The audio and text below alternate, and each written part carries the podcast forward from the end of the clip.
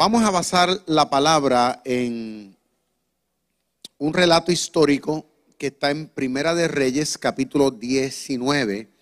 Si desean pueden buscar ¿verdad? su teléfono que tiene la aplicación de la Biblia, pero no se me vayan para el Facebook. Primera de Reyes, capítulo 19, verso 1 en adelante, dice así. Acap contó a Jezabel todo lo que Elías había hecho y cómo había degollado a todos los profetas de Baal. Entonces Jezabel mandó un mensajero a decirle a Elías, si tú eres Elías, yo soy Jezabel. Hmm.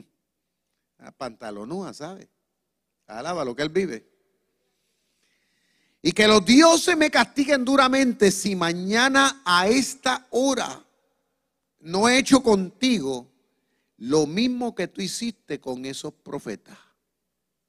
Elías se dio cuenta de que corría peligro y para salvar su vida se fue a Berseba, que pertenece a Judá, y allí dejó a su criado.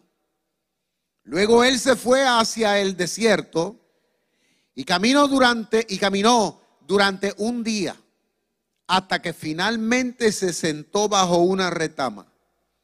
Era tal su deseo de morirse que dijo, "Basta ya, Señor, quítame la vida. Pues yo no soy mejor que mis padres." Y se acostó allí bajo la retama y se quedó dormido. Pero un ángel llegó y tocándolo le dijo, levántate y come.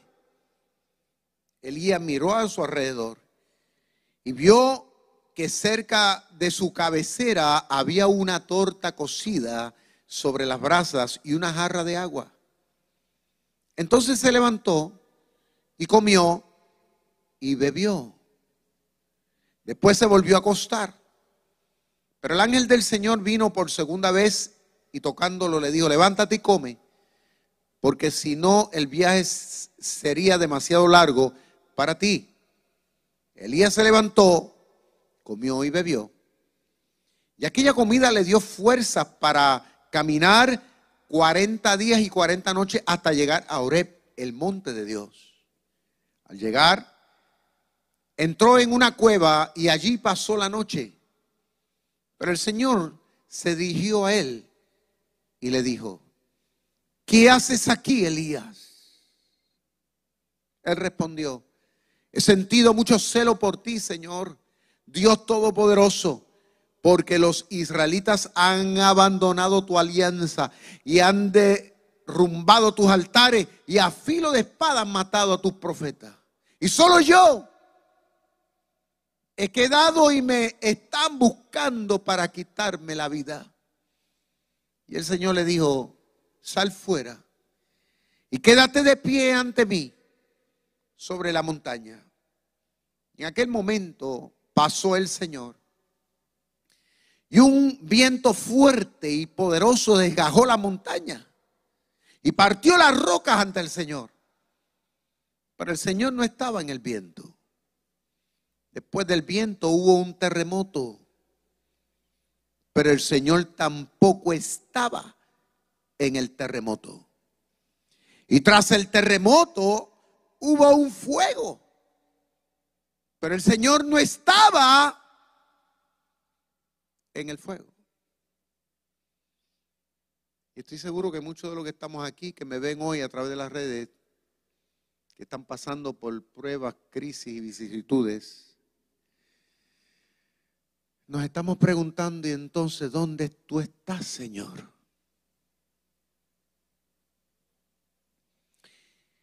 Pero después del fuego se oyó un sonido suave y muy delicado. Y al escucharlo, Elías se cubrió la cara con su capa y salió y se quedó en la entrada de la cueva. Y en esto llegó a él una voz que le decía, ¿qué haces aquí, Elías? Él entonces contestó, he sentido mucho celo por ti, Señor, Dios Todopoderoso. Porque los israelitas han abandonado tu alianza, han derrumbado tus altares, a filo de espada han matado a tus profetas. Y solo yo he quedado y me andan buscando para quitarme la vida. Entonces el Señor le dijo, anda, regresa por donde viniste. Esa es la palabra que Dios te tiene y me tiene a mí en el día de hoy. No te quedes llorando, levántate y regresa por donde viniste. Mi alma alaba a Dios. Mira el que está a tu lado y dile, levántate y regresa por donde viniste. Dice más. Le dijo el Señor, ve y consagra a Sael como rey de Siria y a Jehú, nieto de Nimsi, como rey de Israel. A Eliseo, hijo de Zafat, del pueblo de Abed Meola, conságralo como profeta en lugar tuyo. De esta manera, quien escape de la espada de Hazael lo matará Jehú, y quien escape de la espada de Jehú lo matará Eliseo. No obstante, yo dejaré en Israel siete mil personas que no se han arrodillado ante Baal ni lo han besado. ¿Cuántos alaban y glorifican al Señor? Dale un fuerte aplauso a Jehová, porque Él se lo merece. Recíbelo, papá.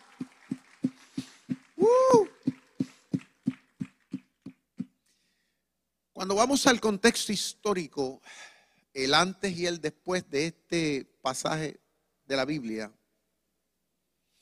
nos damos cuenta de, que este gran profeta llamado Elías, no dice la Biblia que él haya pasado por estados de depresión. No registra la Biblia de que él haya sufrido de ansiedad. Y si yo preguntara aquí cuántos conocen lo que es la ansiedad y cuántos conocen lo que es la depresión, muchos de los que estamos aquí y muchos de los que me ven, estoy casi seguro que tuvieran muchas cosas que decir. ¿Por qué? Porque la han vivido bien duro. Es más, puede que en el día de hoy están en medio de esa crisis. Y uno pensaría, especialmente aquellos que no han sufrido por esto, pensaría que esto es cualquier cosa, es más, que es una tontería. Déjame decirle, estás bien equivocado. En el día de hoy vamos a estar hablando bajo un tema, lo pueden ver ahí en la pantalla. El título es El desaliento. Y cuando hablamos de desaliento, estamos hablando cuando te faltan la fuerza y cuando te falta el ánimo desde acá adentro, desde el corazón, para tú volver otra vez a encaminarte, a encarrilarte, feliz, con determinación, a enfrentar la vida, a lograr tus sueños, a lograr las metas y a poder cumplir con el propósito de Dios con tu vida. La Biblia dice, como, dice, como decimos nosotros los puertorriqueños, que a cada lechoncito le llega su nochebuena. La Biblia dice que a este gran hombre llamado Elías, cuando él menos se lo pensó, le llegó el estado del desaliento. Diga conmigo desaliento. No, pero dígalo con fuerza, desaliento. Como cuando la misma palabra lo de entender, como que te falta el aliento, como que te falta el aire, como que tú buscas y no encuentras de dónde para poder, ¿tú me entiendes? Tan normal. Se cuenta que en cierta ocasión los demonios fueron donde Satanás, quien es el príncipe de ellos, a buscar armas, estrategias, maneras, formas de cómo poder atacar a los seres humanos. Y cuando llegaron, Satanás le abrió su arsenal, a uno les dio el miedo como arma para atacar a los seres humanos, porque hay mucha gente así, estancadas en la vida simple y sencillamente porque Satanás ha puesto un miedo terrible hasta los huesos. Y están como que paralizados y no se atreven a dar un paso en la vida a alcanzar las metas. Y uno pensaría que es juego, pero es una estrategia de Satanás. A otro es la duda. Cuando fueron, le pidieron, Satanás le entregó duda, toma la duda para que zarandee a la gente con la duda. Y hay gente así en la vida que toda la vida siempre están en un cuestionamiento y como que enredado. Y uno dice, ¿y qué le pasa a fulano? Pero es que el enemigo, ¿usted me entiende? De todo lo que hacen, de todo lo que se dice, siempre le pone un bendito cuestionamiento a la mente. Otro demonio se le dio el suicidio y por eso que mucha gente se quita la vida. Otros homicidios que dice, yo no sé por qué maté a la mujer, o maté al marido, o maté a los hijos. Y hay gente que yo lo he escuchado cuando los entrevistan, la noticia le dice, ¿por qué hiciste lo que hiciste? Ay, yo no sé, es que escuchaba una voz y uno dice, ay, es que eso estaba loco. No, eso no estaba loco, es que eso es una realidad. Porque cuando le llega el conflicto, el problema, el enemigo aprovecha porque es un oportunista, oportunista y comienza a susurrarle la mente de ese ser humano como tal vez lo está haciendo en la vida tuya de alguna manera. Pero de repente había un arma que estaba bien protegido, ¿no? Y uno de los demonios le dice a Satanás, yo quiero ese. Y le dice, este, este está, este, este, este, este, este es mi arma secreta, le dice Satanás. Porque este lo tengo guardado aquí para los cristianos. Le dice, sí, para los cristianos, sí. ¿Y cómo se llama? El desaliento. Déjeme decirle, yo llevo ya más de cuarenta y pico de años en el Evangelio. Y desde pastores, misioneros, evangelistas, miembros de las iglesias. Yo he visto cantidad, es más, miles de gente que han caído, que lamentablemente se han desorientado en la vida ¿Por qué? Porque el enemigo los ha atacado bien duro con ese tema que, estamos hablando aquí hoy, que se llama el desaliento. Gente que tiene un talento tremendo. Gente que han sido perdonadas, amadas por Dios, que tienen a Dios a su favor, pero lamentablemente la situación lo ha llevado al mismo estado en que cayó este hombre llamado Elías. Y fíjense que si él, si él cayó en eso, nosotros que estamos aquí, no estamos exentos de que hoy o mañana también podamos tropezar con esa misma piedra. Por eso es que Dios nos trae aquí hoy. Porque así como el ángel se le presentó a Elías, Dios me ha puesto aquí como un ángel para poderle ministrar a todos en el nombre del Señor. ¿Cuántos dicen amén aquí hoy? Den un fuerte aplauso a Dios, hermano. Ahora,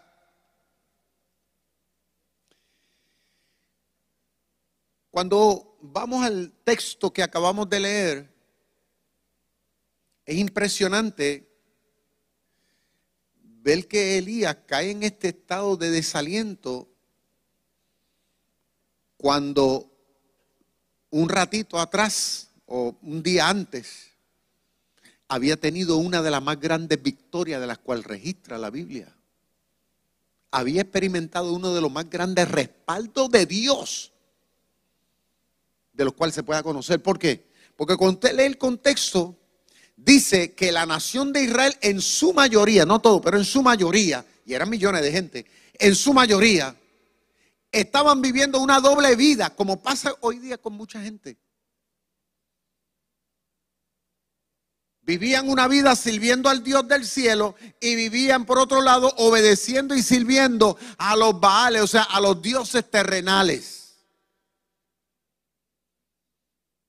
Y encima de eso, la esposa del rey en ese momento, la esposa de acá se llamaba Jezabel, era de otra nacionalidad, la cual había influenciado de manera tal que había llevado al pueblo, escuche bien, a obedecer a los Baales. Y ella había fomentado el hecho de que hubiera muchos profetas, tanto así que en ese momento el único que quedaba era el profeta Elías porque los demás lo habían matado. Entonces habían 450 profetas de Baal que contaban con el apoyo del Estado versus Elías que era el único que estaba ahí representando a Dios en beneficio del pueblo. Y Elías le dice, ok, vamos a demostrar aquí quién realmente es el Dios verdadero. O es Baal o es Jehová. Y Elías le dijo, pues vamos a hacer aquí, vamos a demostrar esto. Esto es sencillo, le dijo. Tomen un becerro, una vaca o lo que sea. Le dice Elías, degóyelan, píquenla en pedazos, hagan un altar y comiencen a rogar. Y el Dios que conteste, ese va a ser el Dios que ustedes van a tener que servir. Y dice que los profetas de Baal hicieron eso, estuvieron todo el día y toda la tarde y no pasó nada, pero cuando Elías preparó el sacrificio y oró al Señor, dice que bajó fuego del cielo y consumió todo demás, consumió hasta las piedras. Y ahí el pueblo entonces se decidió, se convenció. Y entonces dijeron, no, no, a Jehová es que vamos a servir. Y Elías le dijo, ok, si ustedes van a servir a Jehová, pues hay que matar a esta gente. Esta gente no pueden vivir aquí. ¿Por qué? Porque ellos son una contaminación. Y dice que el pueblo los llevó al río y los degollaron 450 profetas en un solo día. Pero cuando Jezabel, la esposa del rey Acá, se entera de que a sus profetas Elías lo había mandado a matar. Ya ustedes escucharon cuando yo leí la historia, la noticia que ella le mandó. Le dijo, tú eres Elías, o sea, le dijo, tú eres grande, pero le dijo ella, si tú eres Elías, yo soy Jezabel. Oye, guapa, brava. Pero interesante que cuando Elías escucha esto, después de haber visto un respaldo tan contundente de parte de Dios, el hombre cayó en el desaliento.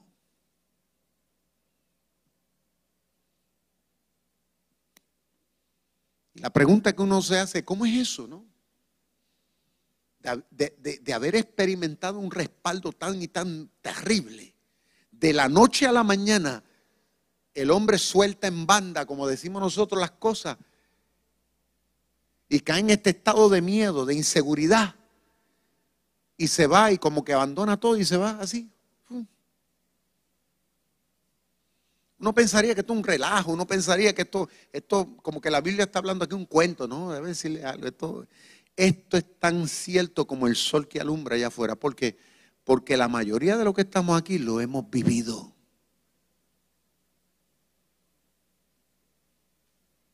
Y yo siento en lo más profundo de mi corazón que hay mucha gente aquí, de los que me están viendo a través de las redes, que están en este momento en ese estado.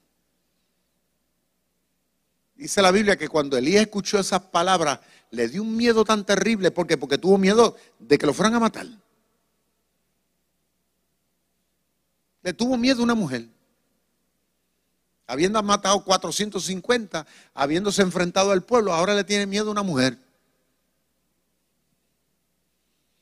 Se lleva a su criado, se va caminando, llega a Berseba, que, que era un pueblito ahí de Judea Dice que allí dejó a su criado. El criado era como un esclavo que tenía personal, que era el que le atendía, es como decir hoy un secretario, ¿no? Lo tenía de cerca, era el que le hacía todos los mandados, era el que hacía que él pudiera tener todo lo necesario para llevar a cabo su ministerio como profeta.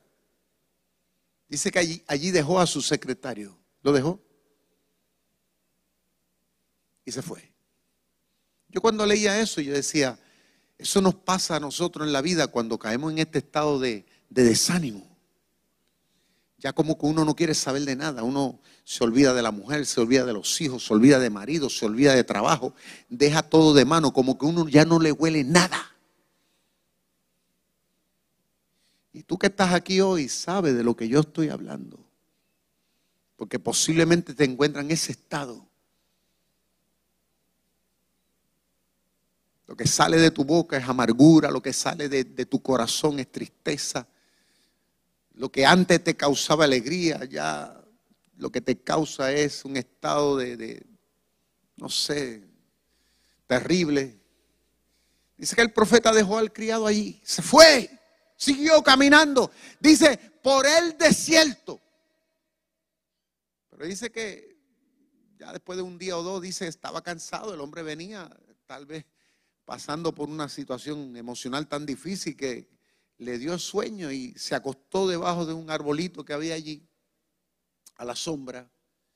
Cae profundamente dormido, porque eso es, esos son los síntomas cuando uno cae en el desaliento, uno, uno quiere estar aislado, uno no quiere saber de nada, uno quiere meterse en un cuarto, uno quiere coger un avión y desaparecerse. Y como dicen por ahí, olvidando hasta de los peces de colores, ¿no? Dice que el profeta se tiró allí, pero que en medio de ese, de ese descanso le aparece un ángel y lo despertó. Y le dice, Elías, ahí te dejé algo para que comas, ¿no? Y yo, yo leía eso y decía, impresionante, ¿no? Porque cuando él miró así, escuchó la voz y miró, eh, encontró una torta que había sido puesta la brasa, o sea, eso quiere decir que estaba, tenía las marcas de la brasa, el pan y una jarra de vino, perdón, de agua que tenía al lado. Y cuando él mira, pan y tenía agua, y uno dice, ¿qué es lo que era esta, no? Pero el ángel allí le dio su provisión. Y eso es interesante. Porque cuando uno cae en este estado de desaliento, uno piensa que Dios se olvidó de uno. Uno piensa que ya, ya como que, que, no sé, como que Dios se desatendió, como que ya no hay, ya no hay respuesta, ya no hay respaldo. Uno piensa como que, que estamos solos. Pero en medio de aquella situación, el Señor como que le demuestra al profeta, su profeta, de que Dios todavía está al tanto de cada detalle de la vida de uno. Y eso te dice el Señor hoy aquí. Yo todavía tengo cuidado de tu vida. Pero el profeta volvió otra vez, se acostó a dormir. Y volvió otra vez el ángel y le dice, ahora vuelve y come porque porque te queda largo camino que recorrer. Wow. Volvió otra vez y comió y efectivamente le esperamos un gran camino, porque dice que cuando comió caminó 40, entonces son 40 días, son más un mes y medio casi. 40 días, día y noche caminando.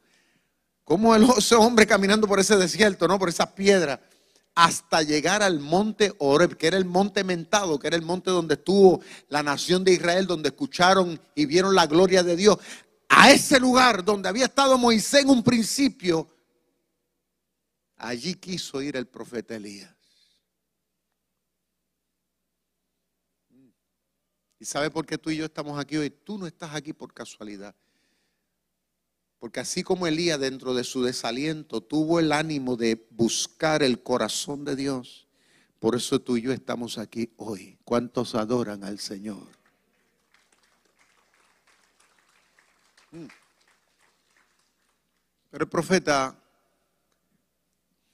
dice que cuando llega a la cueva, después de 40 días, y se metió a la cueva, Interesante que Dios dejó que él descansara porque él pasó esa noche, descansó. Pero luego el otro día el Señor se le aparece y le hace una pregunta interesantísima. Es que le dice, ¿qué haces aquí, Elías? Una, una pregunta como tipo sorpresa, ¿no? Como que para ponerte a reflexionar. Y cuando Dios habla es así, Dios te va al grano, Dios no viene con rodeo, Dios te va al grano, porque yo, así lo ha hecho Dios en mi vida. Él te va ahí, ¡fum! ¿Qué tú haces aquí? Es como que diciéndole, ¿por qué te has dejado llevar por el desaliento? ¿Por qué has permitido que esto sea un tropiezo en tu ministerio? Entonces el profeta abre la boca comienza a decirle al Señor acerca de su autocomiseración. ¿Qué es lo que pasa? Que cuando a veces caemos en desaliento por algo, ¿no? Por, por, algo que nos pasó, por algo que nos dijeron, por una enfermedad, por un problema que de repente vino a nuestra vida que no pensábamos. Y el profeta le eh, es, que, es que la gente no me quiere. Me andan buscando para matarme. La gente se han apartado de tus leyes la gente esto, aquello, lo otro. Se comenzó a sacar para afuera todas las razones, las motivaciones que él creía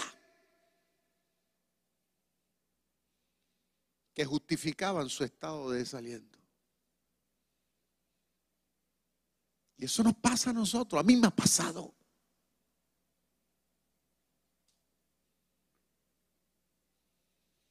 Uno comienza a decirle al Señor, Señor, mira, es que fulano, y perencejo, y setano, y esto, y lo otro, y, lo, y esta situación, y no entiendo, y por qué, y por qué, y siempre estamos con ese asunto.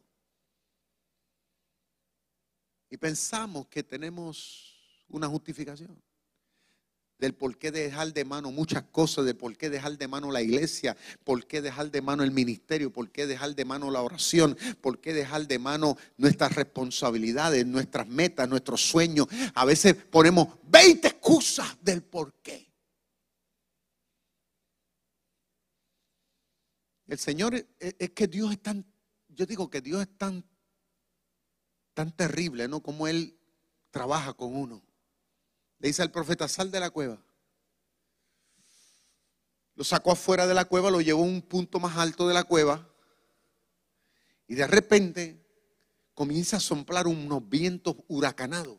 Tanto así que las piedras cuando daban unas con otras se, se, hacían añicos, ¿no? O sea, unos vientos, o sea, María se quedaba corto. El huracán María, o sea, eran unos vientos terribles. Y el profeta está ahí en medio de esa situación. Pero luego comienza a temblar la tierra. Mm, y nosotros sabemos de los temblores y sabemos de temblores de tierra, ¿verdad? Comienza a temblar la tierra, pero eran unos sacudiones fuertes. Yo, nada más de imaginármelo, era, algo espantoso para pelo, ¿no? Él, imagínate, encima una montaña que no estaba en lugar plano, encima una montaña y temblando. Y luego de eso, Dios desató un fuego terrible.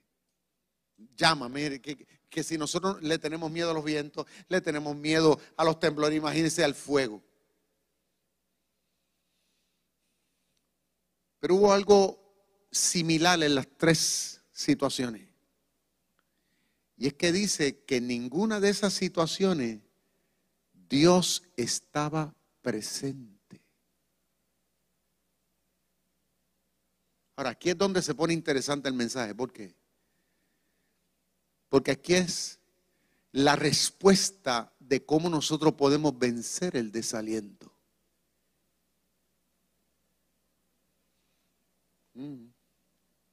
¿Cómo tú puedes superar la situación que ha venido a tu vida? Que tú no lo, no lo planificaste ni lo buscaste, pero llegó. Y hoy por hoy te encuentras sin ánimo Dios permitió eso para enseñarle este principio, el cual Dios nos enseña aquí hoy.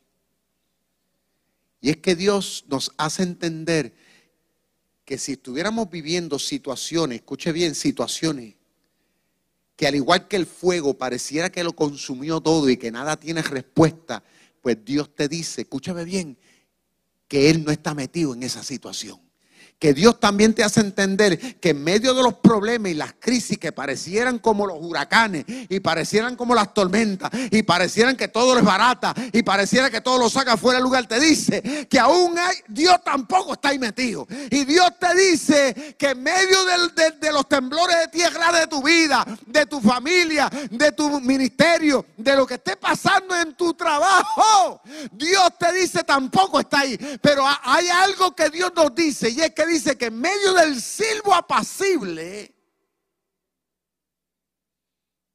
el profeta se da cuenta que Dios estaba.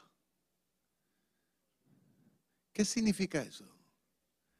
Eso significa que Dios siempre, no importa lo que esté pasando, Dios siempre, Jehová siempre estará contigo.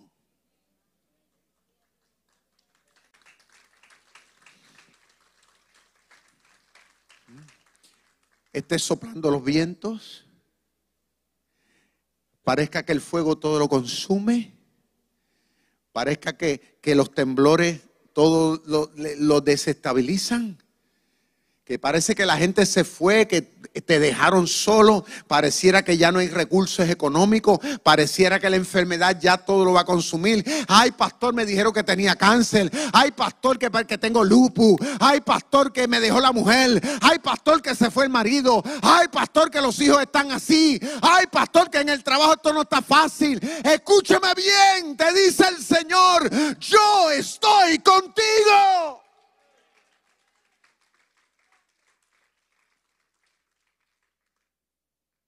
Dice que el profeta tomó su capa y se tapó cuando sintió que la presencia estaba allí. Dios está aquí hoy. Y al igual que el profeta, Dios te está ministrando, me está ministrando a mí. Tú que estás en la cueva, yo que estoy en la cueva. El Señor te dice, ¿por qué estás aquí? ¿Por qué dejaste de mano? ¿Por qué te encuentras en el estado en que te encuentras? Posiblemente pudiéramos tener razón, justificación. El Señor le dijo algo al profeta que es lo mismo que te dice a ti, me dice a mí hoy. El Señor no le prestó asunto al desaliento del profeta. Como que Dios no le da importancia a cosas que tú y yo muchas veces le damos importancia. Dios le dice al profeta, Quiero que salgas de esta cueva y te regreses por el camino donde llegaste. Turn back. Vuelve para atrás. Y le dice, quiero que ahora vayas y me unjas a este como rey, y me unjas a aquel otro como rey, y me, y me, y me unjas a, quien va a ser tu sucesor, Eliseo. Quiero que me lo unjas como profeta. ¿Eh? Quiero que te regreses. ¿Qué es lo que Dios nos dice? El desaliento no determina nada. La depresión tampoco. La ansiedad tampoco. Los problemas vengan como vengan, del grado y la manera como vengan a nuestra vida, a nuestra familia, no determinarán los planes y propósitos que Dios tiene con tu vida.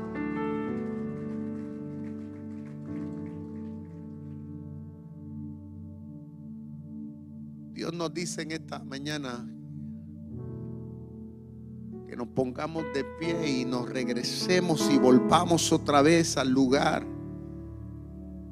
que Dios determinó con tu vida.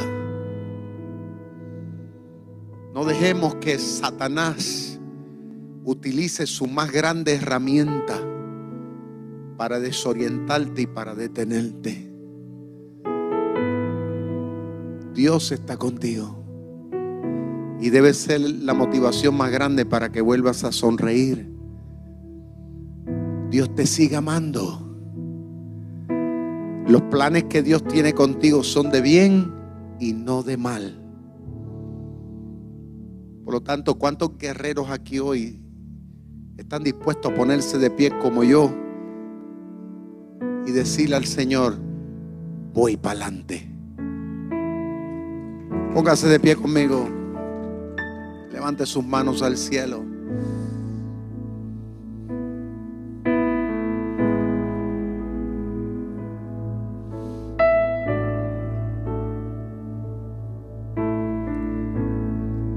Sal de la cueva, te dice el Señor.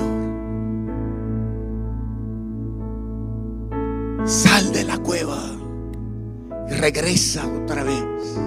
Retoma el rumbo de la vida. Échale mano una vez más a las metas, a los planes y a los propósitos. No te des por vencido. Yo estoy contigo. Yo soy Jehová, el que te animo, el que te esfuerzo. Adonai Elohim Hashem, Dios de Abraham, de Isaac y de Jacob Imparte, Señor amado, una fuerza nueva desde lo más adentro, Padre, hasta lo más afuera. Toma el control de todo nuestro ser. Te pedimos perdón, Señor. Queremos pedirte perdón del corazón. por permitirle a Satanás que ponga duda, que ponga miedo, que haya quitado de nosotros, Señor amado, la visión. Renunciamos a todo. Y desde hoy, Señor, queremos decirte, cuenta con nosotros. mi casa y yo serviremos al Señor.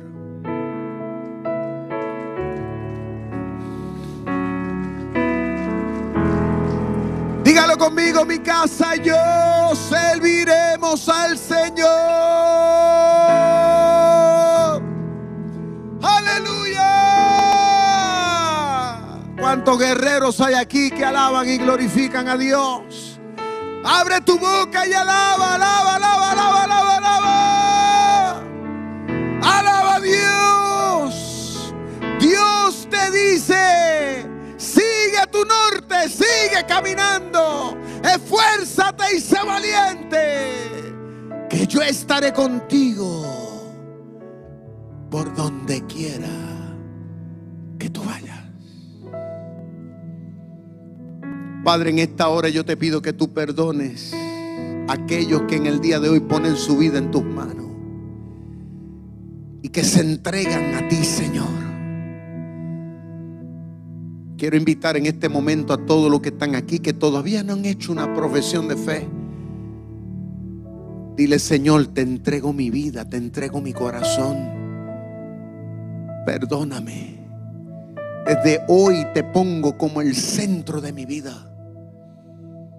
Desde hoy quiero caminar confiando en ti, Señor.